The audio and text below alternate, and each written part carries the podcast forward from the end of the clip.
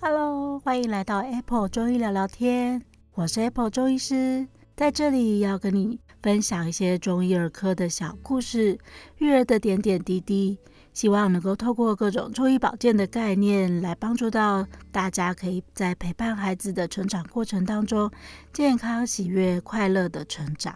在上一集当中，我们有提到，暑假是一个可以长高长壮一个很关键的好时机。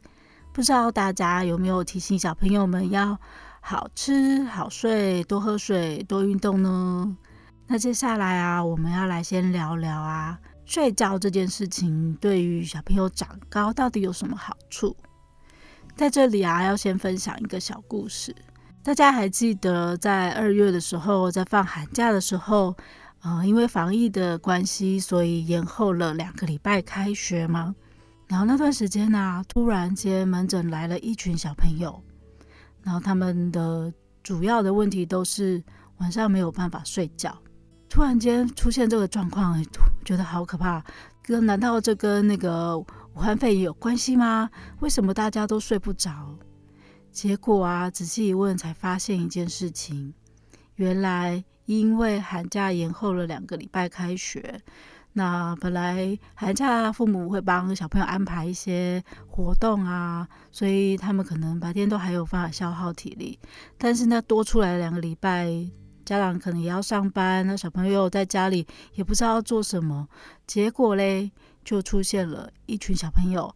每天都睡到十点，甚至睡到十二点。那大家想想看，如果你都十二点才起床的话，晚上怎么有办法九点躺下去就睡着了呢？对，所以最后才发现说，哦，原来。那段时间影响到这些小朋友不能够睡觉的原因，居然是因为他们太晚起床。那大家可能会觉得啊，怎么会？这件事情不是就很简单吗？你就好好的睡觉，好好的起床就好吗？其实，在小朋友这件事情反而还蛮常见的哦。嗯，同样的事情最近又发生了。我们有一群呃六年级或是国三、高三毕业的大哥哥、大姐姐们，好，一样的事情发生，他们就在六月多的时候就呃结束了他们的课业。然后呢，最近又有一群小朋友又睡眠的问题，每天都睡不着，然后躺在那边翻来翻去的，也不知道为什么。结果问一问才发现。诶，也是一样，他们每天早上都十一二点才起床，然后白天也在家里没有什么事情做啊，可能就打电动啊、看电视啊、看看书啊，结果到了晚上就其实体力也没有消耗掉，然后就根本不想要睡觉。那像这样的情况，其实会有点恶性循环哦，因为你越晚起，你就越容易越晚睡，然后越晚睡就越晚起，久而久之就会变成一个有时差的概念了。可是啊，睡觉其实真的是对生长有非常重要的关键哦。原因是因为啊，我们在晚上睡觉要进入深层睡眠的时候，才有办法分泌生长激素。尤其是在晚上十点到半夜两点的这段时间，是整个呃大脑分泌生长激素最旺盛的时候。所以啊，我们会建议小朋友一定要在这个时间要好好的进入深层睡眠的状态。那其他时间，像是比如说在饥饿的时候啊。运动过后，这种比较饥饿的时间也会有一点点生长激素的分泌，但是都远不及于晚上在睡觉的时间点。所以也就是说，如果你越晚睡，比如说你十二点才去睡觉，那到两点可能就长别人的一半喽。所以其实真的要请家长让小朋友们啊，就是好好的、安稳的进入深层睡眠，而且是要在一个。真的要早一点，可能九点九点半就开始一些睡前仪式，陪他们睡觉啊，然后二三十分钟过后，让他们就进入安稳的睡眠，在十点之前睡着，然后好好的睡觉，这样才有办法让他分泌足够的生长激素去刺激他的生长。那在门诊当中还很容易被问到一件事情是，呃，那我小朋友到底要睡多久啊？其实这个不大有定论哦。当然，在科医学会有一些相关的指引，然后有一些建议。比如说，像学龄前三到五岁的小朋友，可能会建议他们大概一天要睡十到十三个小时。那如果是国小的小朋友，六到十三岁左右，大概是九到十一个小时。然后像是十四到十七岁哦，就是已经是大小孩、青少年的大小孩了，可能大概一天是八到十个小时。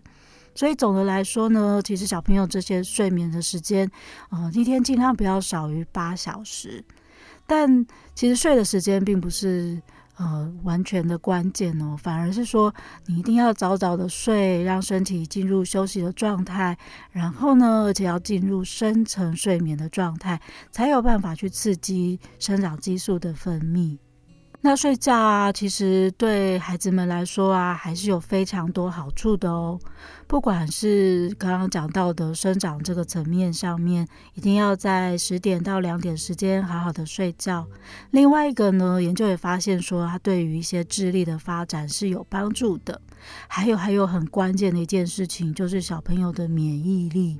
所以有些小朋友，呃，家长可能会说：“哎呦，他怎么一整……”整天就是一直在感冒啊，然后其他人也没有什么状况，但是他就是比容易比同学很容易就感冒了，或是发烧，或常常有一些身体上的状况。然后一问之下，常常都是晚上睡不好，或者是都很晚睡的状况。那这样子影响到他的免疫力状况，自然而然他就是呃很容易会有一些过敏啊，或是常常反复感冒的一个状态。那提到过敏这件事情啊，它其实也是一个会让睡觉恶性循环的一个呃元凶哦。嗯、常常啊，尤其在现在天气非常的炎热，然后大家晚上睡觉的时候可能都会开一些空调。那不管是冷气还是电风扇，都是可以开的哦。好，在门诊常常讲到说，哎。他可能最近的过敏都是冷气的问题，然后爸爸就会先跳出来说：“哎呦，可是冷气不开，我怎么办睡得着？小朋友就很怕热啊，我不开怎么办？”好，在这里说一下，是可以开的哦，可是可是还是要去注意一下哦，就是那个冷气的温度。那这时候呢，就会有家长跳出来说：“啊，我家的冷气都开二十六度啊，医生，二十六度到底是可以还是不行？”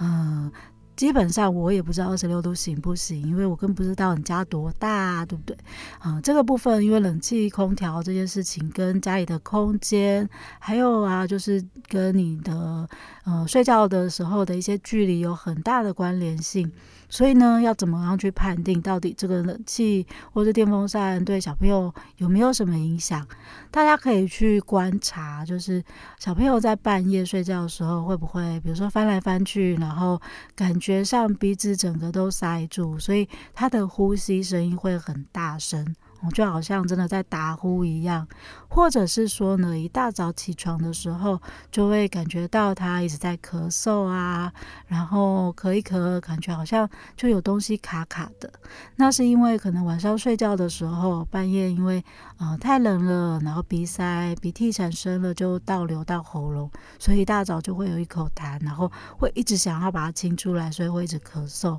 或是到一大早的时候，整个鼻子就完全塞住了。所以就会一直在那边打喷嚏、流鼻涕、擤鼻涕这些。大概在过敏的小朋友呢，这一段时间其实是反而可能因为冷气或是电风扇的关系，然后发作的更严重。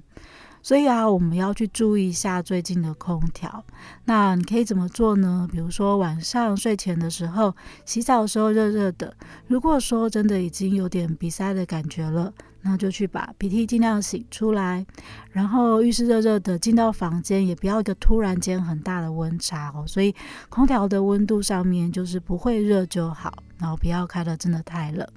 那如果真的要开电风扇去辅助的话，可以针呃对着身体吹，就是不要直直的让它吹到脸，然后吹身体的时候也要记得让它是旋转的状态，不要整个一直往身体里面吹。这阵子很多不管是家长或小孩，他们会说：“哎呦，我全身都有点紧绷，或是脚很容易抽筋啊什么之类的。”其实跟那个空调或是电风扇直直的吹有很大的关系哦，所以一定要让它就是旋转的状态。那在睡觉的时候，如果真的出现哎，好像已经有点鼻塞啦，或是感觉嗯呼吸声音很大声的时候，那可能就要适当去调整一下空调的温度。要不就是把它往上拉高一些些，比如说有一些冷气可能会有舒眠的这个功能，所以你可以开一下，然后让它在半夜的时候自己会把呃温度拉高一些。或者是说，如果真的开到早上的话呢，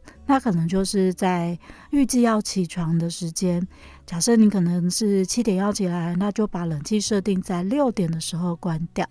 这样子起床的时候才不会说，整个就是温度还是很低，那结果房间很冷，然后走到外面又很热，那个一瞬间的温差就很容易让孩子们会，呃，突然间又一直打喷嚏、流鼻涕。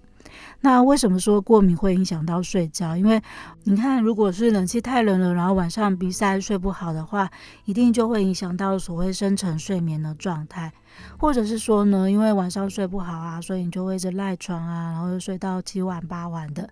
结果晚上又没有办法好好的睡觉，也就进入了一个恶性循环的状况。所以啊，总结来说呢，睡眠这件事情啊，呃，第一件事是大家一定要遵守好，就是起床跟睡觉的时间很重要。那记得要早睡早起的话，关键是要先早起，不可以睡到太晚，不然的话就没有办法很早睡觉喽。如果真的睡不着怎么办？小朋友常常就是白天可能没有什么事情的话，就体力都没有被消耗掉。所以，嗯、如果觉得晚上真的很不好入睡的话，那就尽量去跑跑跳跳啊。这阵子可能夏天让孩子去游泳啊，做任何的运动啊，或者去跳绳，对生长也是很有帮助。那尽量消耗掉他的体力，所以他晚上就可以很好的进入深层睡眠。然后第二个是，然呃，记得睡。觉的时间呢，呃，大概还是要八小时以上，但是是要在深层睡眠的状态，所以要尽量避免掉可能影响到睡觉的任何的原因，包括说灯不要开得太亮啊，然后如果真的有一些鼻塞、鼻水、过敏的状况的话，在睡前就要再把鼻涕尽量擤干净，然后空调的部分呢，也要特别的注意。啊，温度不要太低，不要让整个睡觉的时候都是鼻塞的状况喽。